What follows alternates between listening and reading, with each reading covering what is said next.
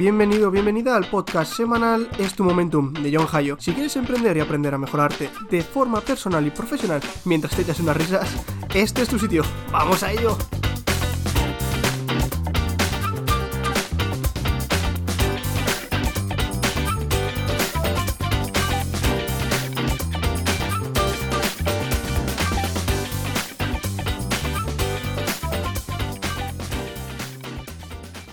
Hey, ¿qué tal? Muy buenas. Hoy vengo a hablar de un tema que sabéis que me gusta mucho y que cada vez, poco a poco, he ido metiendo un poco más en mi día a día, en my life. Hoy hablaremos de libros. Os contaré cinco libros que he leído este 2020 y me han parecido curiosos y útiles. De estos 44 que me he leído este año. Este será... Os tengo que decir que este será el primer episodio de tres que haré. Seguramente los haga o seguidos eh, este será el primero una semana, la siguiente semana el siguiente y la siguiente eh, el último, la tercera semana, o los iré enterrando entre otros episodios que tengo ya preparados y pensados. Así que si os gustan los libros o queréis aprender sobre desarrollo personal, sobre emprendimiento, sobre empresa, sobre marketing, y no sabéis qué libros leeros o por dónde empezar, coged papel y boli y apuntaros estos títulos, porque vamos a darle. Venga, empezamos con el primero.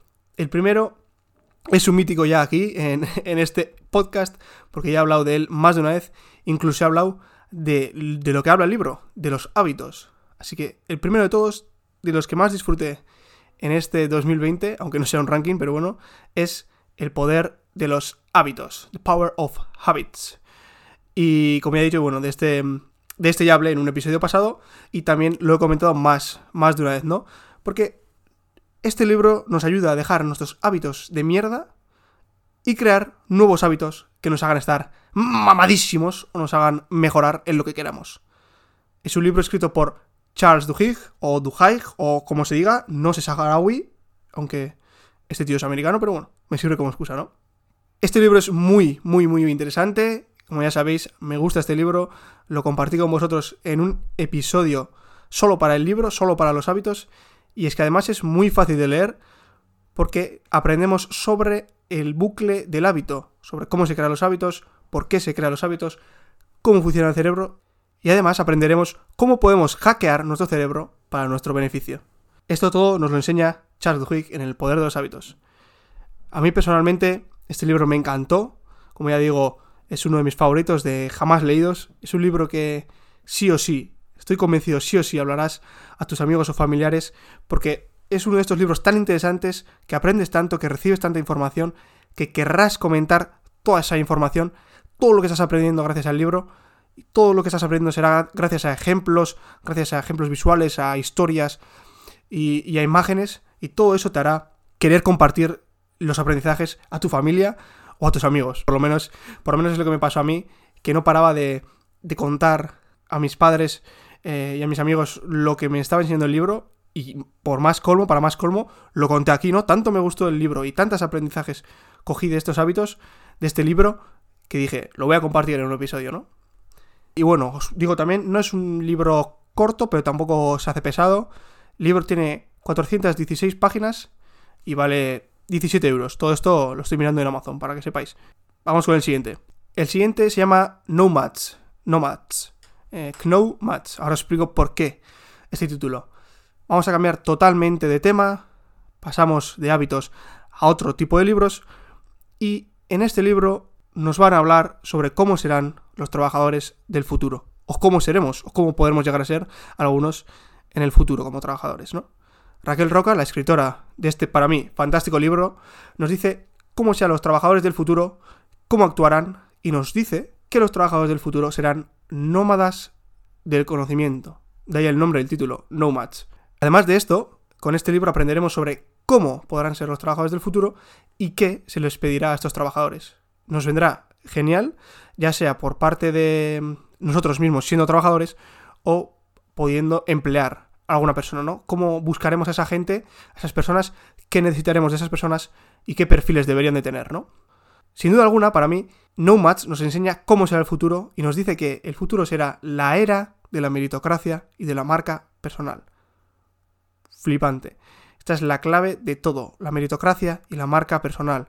Lo que nosotros nos lo hemos ganado a pulso, lo que nosotros nos lo hemos ganado con esfuerzo, con dedicación, esto todo es mérito, mérito propio. Y además la marca personal será en el futuro y también es hoy en día, claro, como podemos verlo por influencers, por gente que gana muchísimo dinero simplemente por quién es, porque es reconocida, porque le abren las puertas simplemente por quién es, por su marca personal.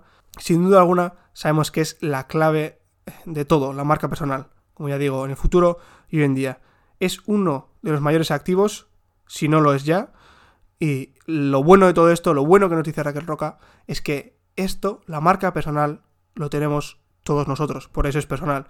Lo que pasa es que tenemos que llevar la marca personal a otro nivel, tenemos que explotarla lo máximo posible. Y en este libro nos da algunos consejos de cómo hacerlo, ¿no? Además que Raquel Roca lo hizo ella misma. Aparte de todo esto también, Raquel, la escritora, nos muestra vocabulario necesario para nuestro futuro laboral, cosas que no sabíamos que debemos de saber. Para mí, y estoy muy yendo muy rápido, pero para mí, porque, porque cuando hablo de, hablo de libros, eh, no sé, me, pongo contento y, y tengo ganas de hablar. Para mí es un libro muy interesante, muy muy interesante y también muy fácil de leer. Para mí muy recomendable para toda la peñita que está estudiando ahora mismo o que siempre quiere seguir mejorando. Para toda esa gente que tiene inquietudes y quiere adelantarse a un poco a su época y quiere saber cómo puede ser mejor en el futuro, para mí este libro es obligatorio. Como digo, el libro tiene 239 páginas y cuesta también 17 euros. Vamos con el tercero. Bueno, el tercero lo que se viene. ¿Cómo ser un estoico? Con este tercer libro de los 5 de hoy, volvemos a un tema que ya comenté en un episodio anterior, volvemos con el estoicismo. Como ya digo, ya comenté en un episodio aparte sobre el estoicismo. Es una filosofía brutal que lleva con nosotros más, seguramente más años que lo que lleva Jordi Hurtado presentando Saber Ganar, el programa este de la 2, del concurso este de la 2. Y como ya dije en este libro, Massimo Pigliucci nos enseña, tengo un italiano, vamos, cerradísimo. Eh, Massimo Pigliucci nos enseña lo que es el estoicismo, cómo lo ha practicado los antiguos griegos cómo practicarlo hoy en día y además de todo esto nos pone ejercicios prácticos para poder utilizarlos en nuestro día a día. Increíble, la verdad, increíble. El estoicismo es una filosofía bastante, bastante interesante y que se puede aplicar mucho en nuestro día a día. Yo lo descubrí gracias a otro libro también que me leí el año pasado, que es El obstáculo es el camino, que trata también de la misma filosofía. Así que bueno, por tener otro libro también, cómo ser un estoico o si queréis empezar por otro lado, pues el obstáculo es el camino. Para los que no hayáis escuchado el anterior podcast o los anteriores podcasts en los que hablé sobre el estoicismo, un breve resumen os voy a hacer. Y básicamente os digo que el estoicismo, mucha gente se cree que trata de ocultar u ocultar nuestras emociones, ¿no? Pues para nada, básicamente se trata de reconocer todas nuestras em-, emociones, todo lo que sentimos, reflexionar sobre qué provoca estas emociones y redirigirlas para nuestro propio bien, ¿no? Básicamente escoger lo que sentimos, pensar qué es y luego utilizarlo para nuestro propio beneficio. También se trata de tener claro qué está y qué no está bajo nuestro control, la dicotomía del control que hablábamos en el episodio sobre el estoicismo. Aquí, lo claro es, nuestro objetivo es centrar nuestros esfuerzos en lo primero, en lo que controlamos, y no malgastar nuestros esfuerzos en lo segundo, en lo que no controlamos. En este libro, Cómo ser un estoico, Máximo Pigliucci, Máximo, nos explica esta filosofía con ejemplos personales suyos propios, que para mí eso es genial en un libro que no solo te cuente la teoría de lo que pasaba antiguamente o de lo que el autor ha estudiado, sino que te ponga ejemplos suyos personales para que tú así también puedas vivirlo el libro, puedas vivir el libro más cercano a ti, ¿no? Y además nos comenta todo el estoicismo con un rollo de conversaciones como si fuese una novela eh, de conversaciones con un antiguo ex esclavo que practicó esta filosofía, como ya comenté también en el episodio de estoicismo. Pero por otro lado, no todo es diversión. Tengo que admitir que aunque es un libro muy interesante, no es tan fácil de leer, creo yo. No es tan fácil de leer como los otros dos, como El poder de los hábitos y como Nomads. ¿Por qué? Pues porque mm, te puedes perder, yo creo, un poco con los nombres de los antiguos, las historias que pasaban, eh, las fechas y demás. Porque básicamente, como todos sabéis, pues los antiguos griegos y la gente de antes pues no se llamaba Antonio o Pachi, ni nada parecido. Pero bueno, si queréis aprender sobre esta filosofía y cómo desarrollaros personalmente y cómo llegar a aprender este tipo de filosofía estoica, es un libro muy recomendable para empezar. Tiene 256 páginas y vale 19 euros. El cuarto libro de estos cinco de hoy, aunque parezca que sea un poco raro el título, que os lo voy a decir ahora, no es 50 sombras de Grey, ¿vale? No va de nada de eso, no. Vi la peli, no me gustó, pero no, no me he leído ese libro. El libro se llama Perdiendo la virginidad.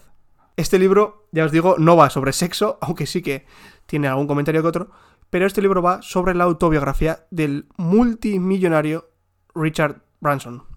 Eh, no sé si sabéis quién es, si no lo sabéis, pues es un tipo con melena y perilla. Un tío que tiene como 500 años y todavía sigue teniendo un pelazo de la hostia. Aquí en este libro, en su autobiografía, Richard Branson nos cuenta cómo creó todas las empresas que ha fundado y cómo actualmente tiene, ojo al dato, abriros los esfínteres, un grupo de más de 400 empresas bajo la firma Virgin, que es su firma. Flipante.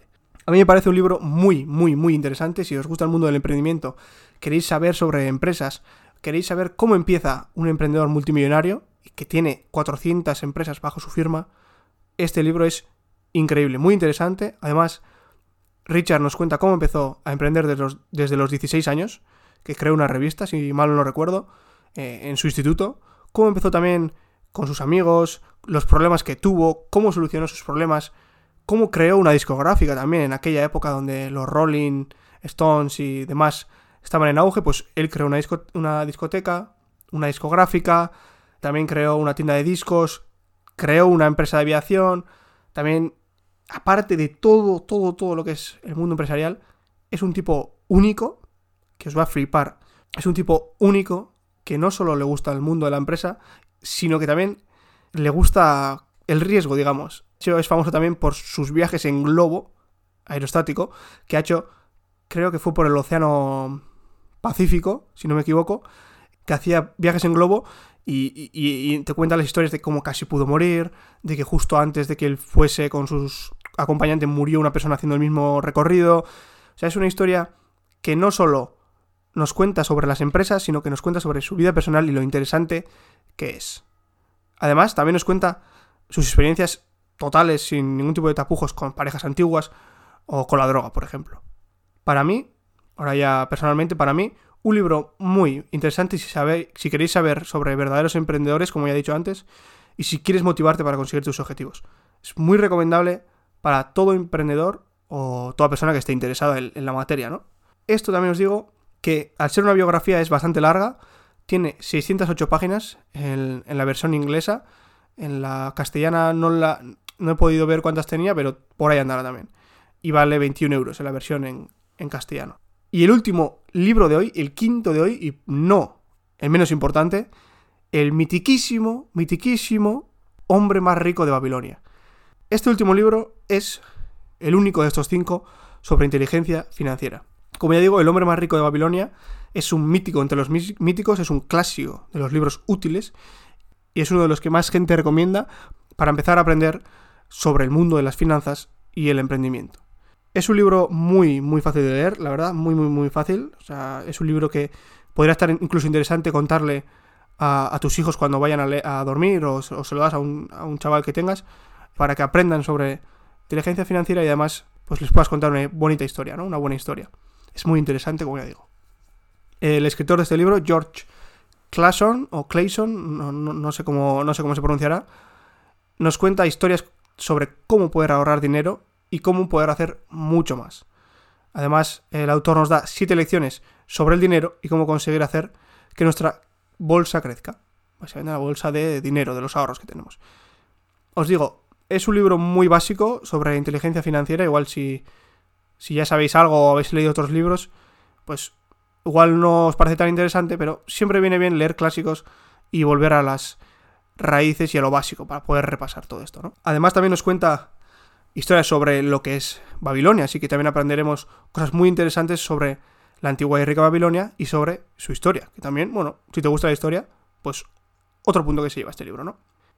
Pero, como ya digo, como ya he dicho antes también, no todo es jauja y se repite una y otra vez, una y otra vez, básicamente la lección number one de este libro que es ahorrar el 10% de todo nuestro salario. Es un tema muy recurrente, muy muy recurrente, que nos lo explica George Clayson en todo el libro, pero, por otro lado, si tanto lo repite y tanta gente le ha gustado el libro y tanta gente apoya el libro, por algo será, ¿no? Digo yo. Además de que no dice ninguna mentira. Ahorrar el 10% de nuestro salario para hacer que nuestra bolsa crezca y luego usar ese 10%, usar ese ahorro en inversiones que pueda hacer crecer nuestra cartera, nuestra bolsa, parece una idea muy lógica e interesante, ¿no? Así que si queréis introduciros en mejorar vuestra inteligencia financiera y aprender sobre el mundillo del dinero, que es muy importante, creo yo, aprender sobre el mundillo del dinero, cosa que no nos lo enseñan en las escuelas y deberían, os digo yo que es un libro muy recomendable para empezar. Además, solo tiene 160 páginas, es el más corto de todos los que he comentado hoy y también es el más barato, solo cuesta 8 euros. Y bueno, pues, pues nada más, espero que os haya gustado este episodio mucho, que os parezcan muy interesantes los libros. Además, espero que le deis una oportunidad a estos libros, estos 5 libros, como ya digo, muy interesantes, muy variopintos entre ellos, muy diferentes, desde hábitos hasta cómo será el futuro laboral, hasta filosofía estoica, cómo mejorar, incluso biografías de un multimillonario con 400 empresas debajo suyo, hasta inteligencia financiera. Yo creo que tocamos diferentes ramas muy interesantes para poder mejorar tanto en vuestro emprendimiento como en vuestra vida privada. Y me parecen lecturas muy recomendables para este 2021 que empezamos ahora. Sin más que decir, como ya he dicho, otros dos episodios vendrán muy pronto sobre libros. Tendréis en total 15 libros que me han gustado mucho y que os recomiendo que he leído yo en este 2020. Así que valor tenéis para un rato. Así que nada más, como siempre digo, hasta más oír. Chao.